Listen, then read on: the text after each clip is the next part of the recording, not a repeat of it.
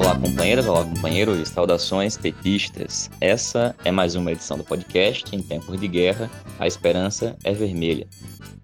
Hoje é segunda-feira, dia 29 de novembro. Eu sou Patrick e toco a conversa junto com vocês.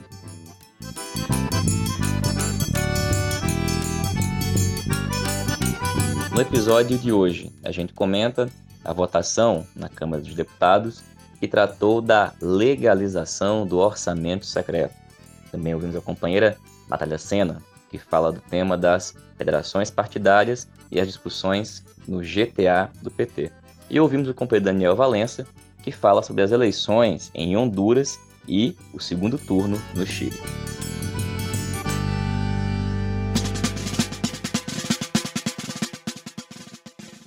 Pessoal, a gente começa a edição de hoje comentando algo que acabou de acontecer. A Câmara dos Deputados votou o PRN 4 de 2021, que trata da legalização do orçamento secreto. Exatamente isso. Depois de todo aquele debate sobre a legalidade ou não, as posições do STF, o debate no Congresso Nacional, hoje a Câmara dos Deputados votou esse projeto que vai legalizar, institucionalizar para valer as chamadas emendas de relator. Houve um grande debate na oposição e dentro do PT sobre como se posicionar, porque acreditem, não tinha unanimidade na posição contrária a esse absurdo que é o orçamento secreto. Essas emendas de relator que têm garantido para Bolsonaro o aluguel do centrão, com a distribuição de recursos secretos, bilionários para garantir tratoraço e etc. Pois bem, acontece que a direita e o centrão não estavam tão seguros de que tinham os votos para atingir o quórum.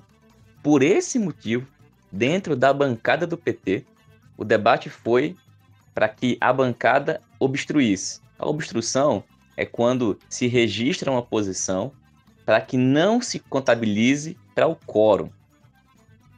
Afinal de contas, não dando quórum, mesmo que entre aqueles que votaram a maioria dos votos seja favorável, a proposta não é aprovada. Bom, a bancada de deputados e deputada da articulação de esquerda defendeu o voto não, defendeu que o PT tivesse que ser contra essa absurda legalização do orçamento secreto. No entanto, prevaleceu dentro da bancada, na maioria da bancada, a análise de que era melhor obstruir para tentar derrubar a medida, não atingindo o quórum. Acontece que o quórum foi atingido e 268 parlamentares votaram sim e 31 votaram não. E o PT não registrou o voto contrário. Na nossa opinião, era essa a posição que deveria ter sido adotada pelo conjunto do partido e por todos os partidos da oposição.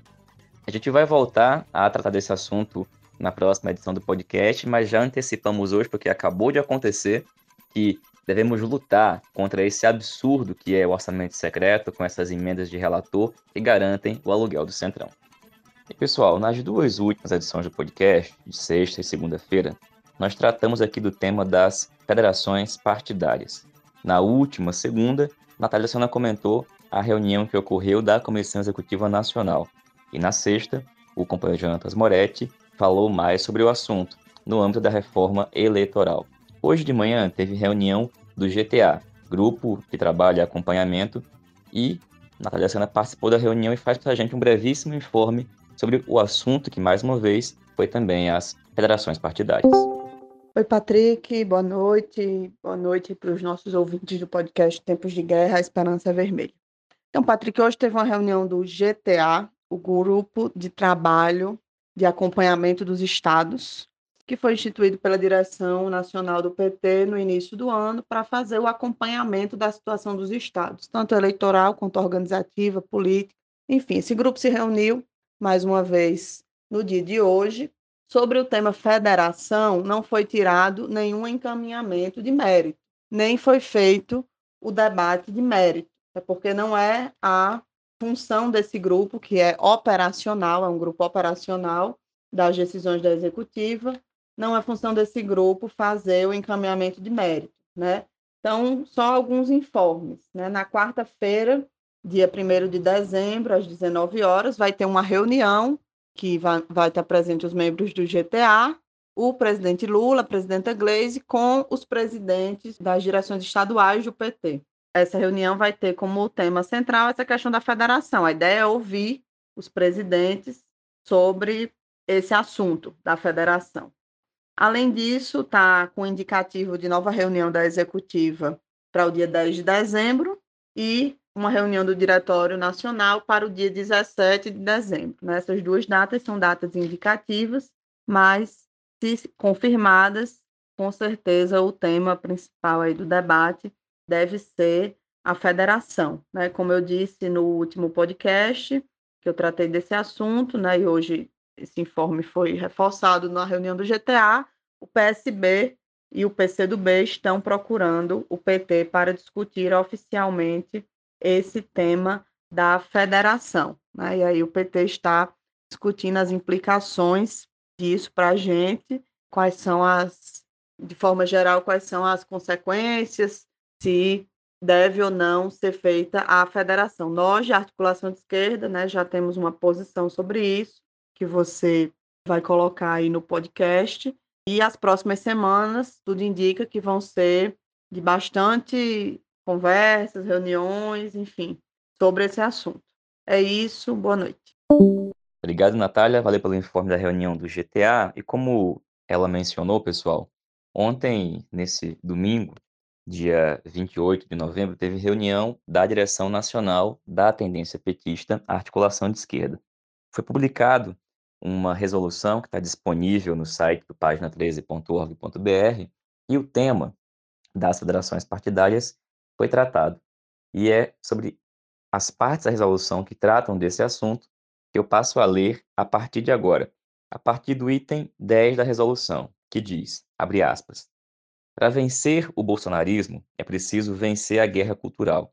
E para isso não basta falar de Lula nem da herança dos governos petistas. Para vencer a guerra cultural movida pela direita contra nós, é preciso apresentar um programa emergencial e estrutural de transformações para o país que dê materialidade às nossas propostas de soberania nacional, liberdades democráticas, bem-estar social, desenvolvimento de um novo tipo e socialismo.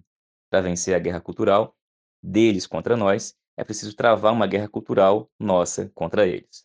Exatamente porque o programa é central, seja para vencer as eleições, seja para fazer um governo exitoso, seguiremos enfrentando todas as propostas e iniciativas que visam nos domesticar, Algumas dessas propostas chegam a ser bizarras, como aquela que propõe entregar a vice de Lula a um golpista.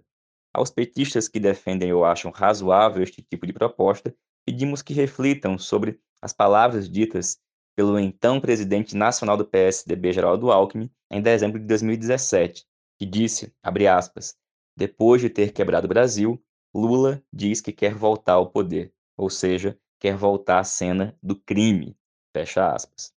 Outras são mais sofisticadas, como a defesa de uma federação com partidos de centro.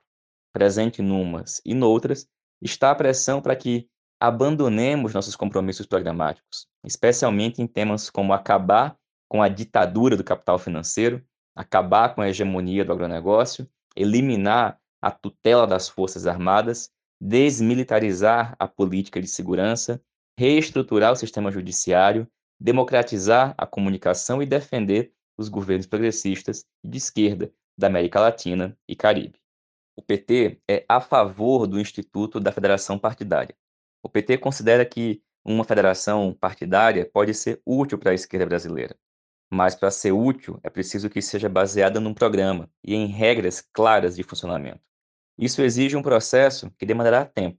Sem este processo, sem unidade programática, o resultado será teremos todos os defeitos de uma coligação e nenhuma das qualidades de uma federação.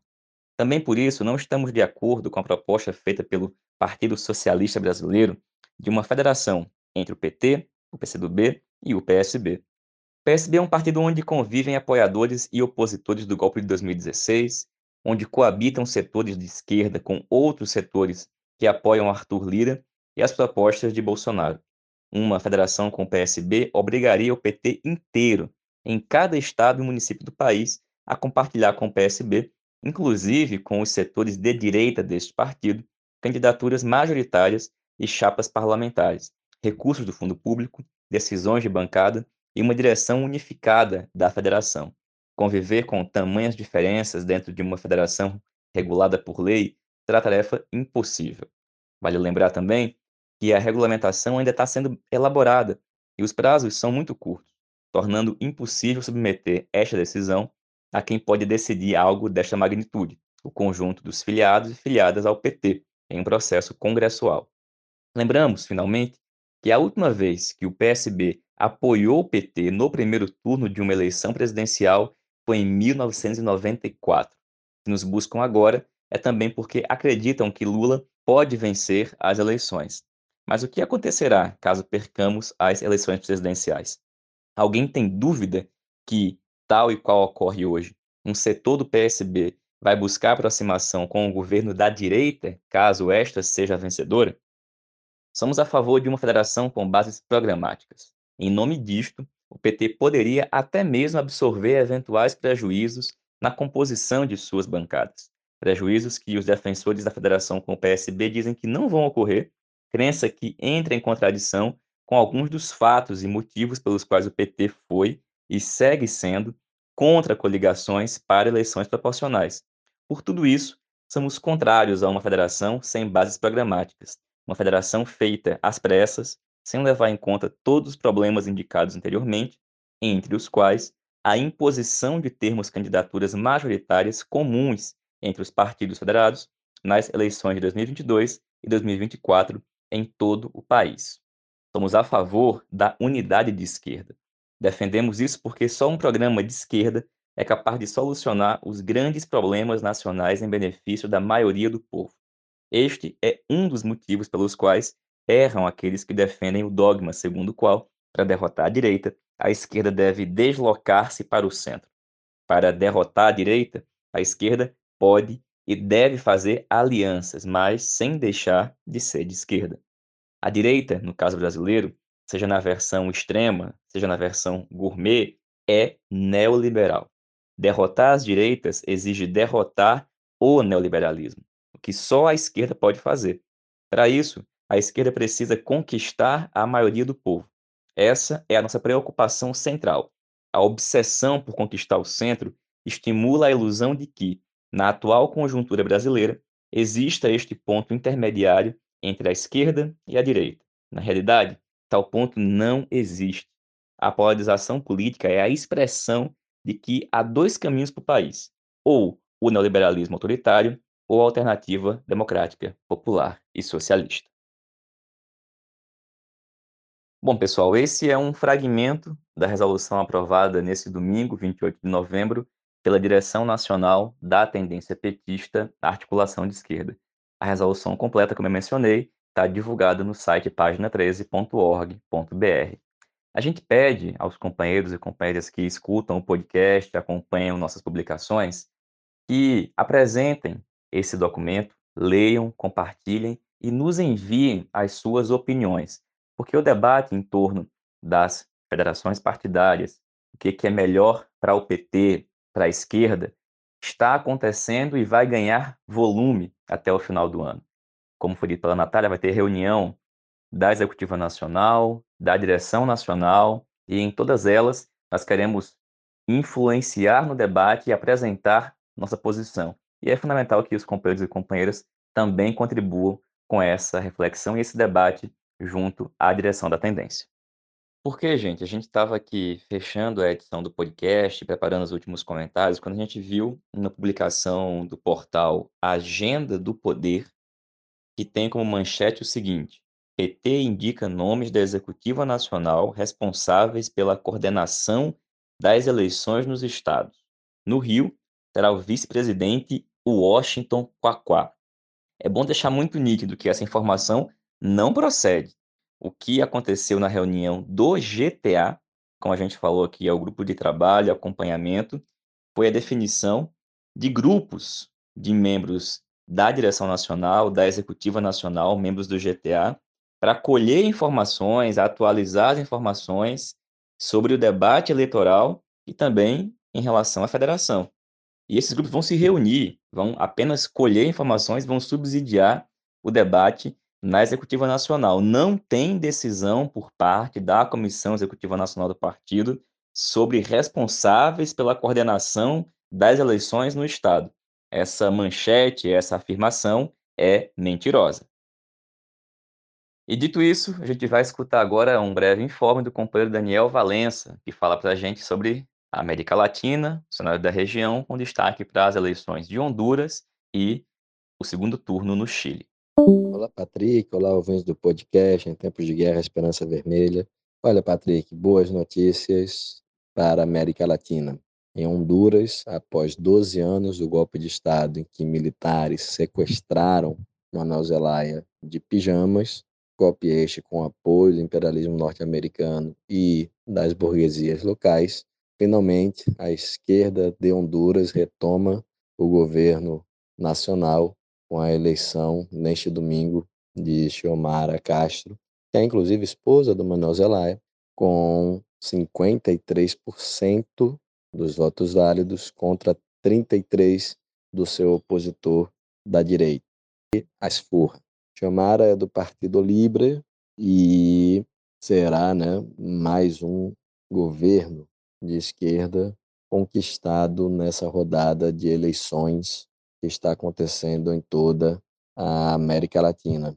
Bom lembrar também que nos aproximamos do segundo turno no Chile e nesta semana tivemos várias encostas, várias pesquisas que colocam o Gabriel Boric, candidato das esquerdas, na liderança, ao contrário do que houve no primeiro turno, em que o Cash alcançou aí 27 contra 25% do Boric. É bom lembrar, Patrick, que nessa eleição do primeiro turno no Chile, a senadora mais votada, inclusive da história, a Fabiola, foi uma companheira que estava em um ponto de ônibus para ir trabalhar e sofreu um ataque de bomba de gás lacrimogêneo por parte dos carabineiros, ou seja, a polícia militar chilena, e perdeu a visão nos dois olhos. Hum, posteriormente, também perdeu o olfato e paladar. Então, a população deu uma resposta quanto aos mais de mil presos políticos que ainda existem em função das manifestações e, entre aspas, dos distúrbios da época do estalido social até a atualidade.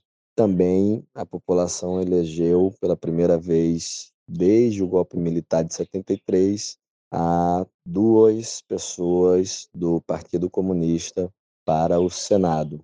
Por outro lado, do ponto de vista geral, a composição de Câmara e Senado refletem um retrocesso em relação ao que foi a composição de assembleístas constituintes, em que a direita foi literalmente massacrada, não alcançando nem o mínimo para deter quaisquer textos em função de quórum, ou seja, não alcançou um terço dos legisladores, e seja a esquerda, seja os independentes, conseguiram sair com uma vitória muito larga. Né?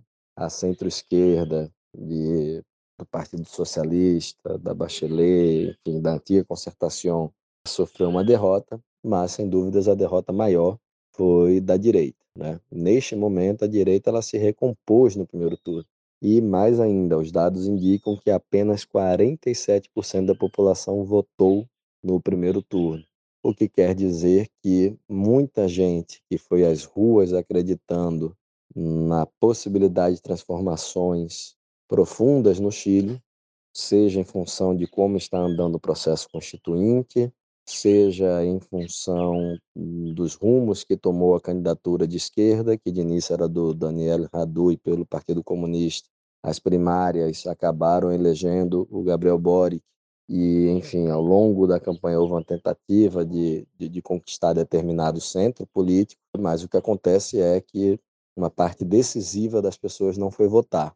E todas as pesquisas que saíram essa semana demonstram que foi aceso um alerta, né? Isso daí dava para perceber em contatos com pessoas que estão no Chile, mas as pesquisas demonstram que as pessoas perceberam os riscos do que está por vir no Chile.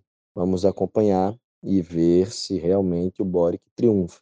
É bom lembrar que o CAS ele se aproxima muito de uma perspectiva bolsonarista, defende a propriedade privada, a livre acumulação, enfim, a ordem capitalista com muito vigor e, ao mesmo tempo, para embalar aos apoiadores, defende também uma série de perspectivas conservadoras e que não deixam nada a dever a Bolsonaro. Então, se a gente lê o programa dele, está lá escrito proibir o funcionamento da Flaxo em território chileno, Faculdade de Ciências Sociais Latino-Americana.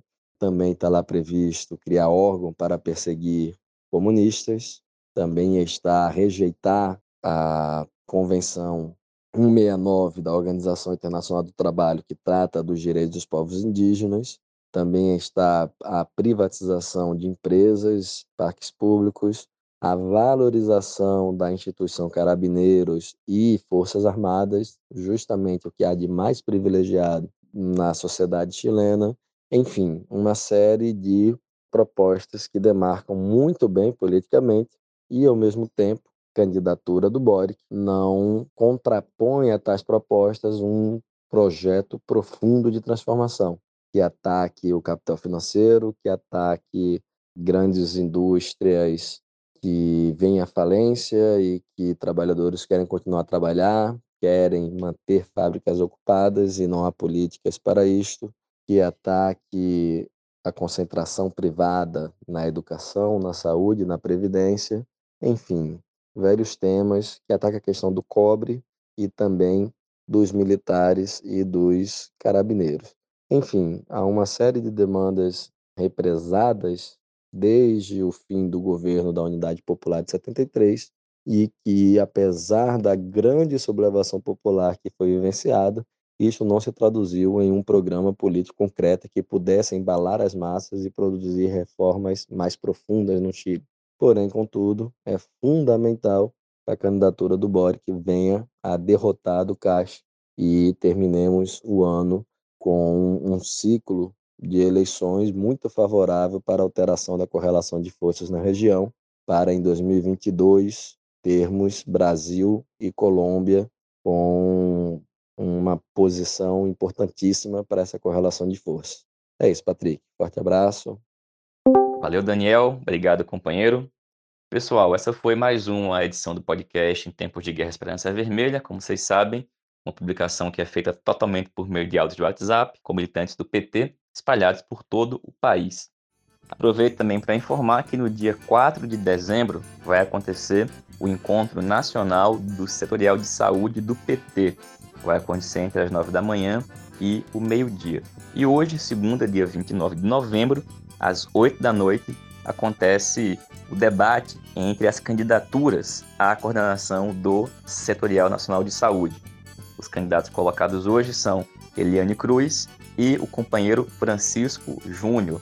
A gente já ouviu o Francisco Júnior aqui no podcast por algumas oportunidades. É o candidato apoiado pelo campo do Luta Saúde e convidamos todas e todos a acompanhar o debate na noite de hoje, reforçar nossa candidatura e a luta por um SUS 100% público, pela defesa de uma saúde pública gratuita, de qualidade para todas e todos os brasileiros e brasileiras.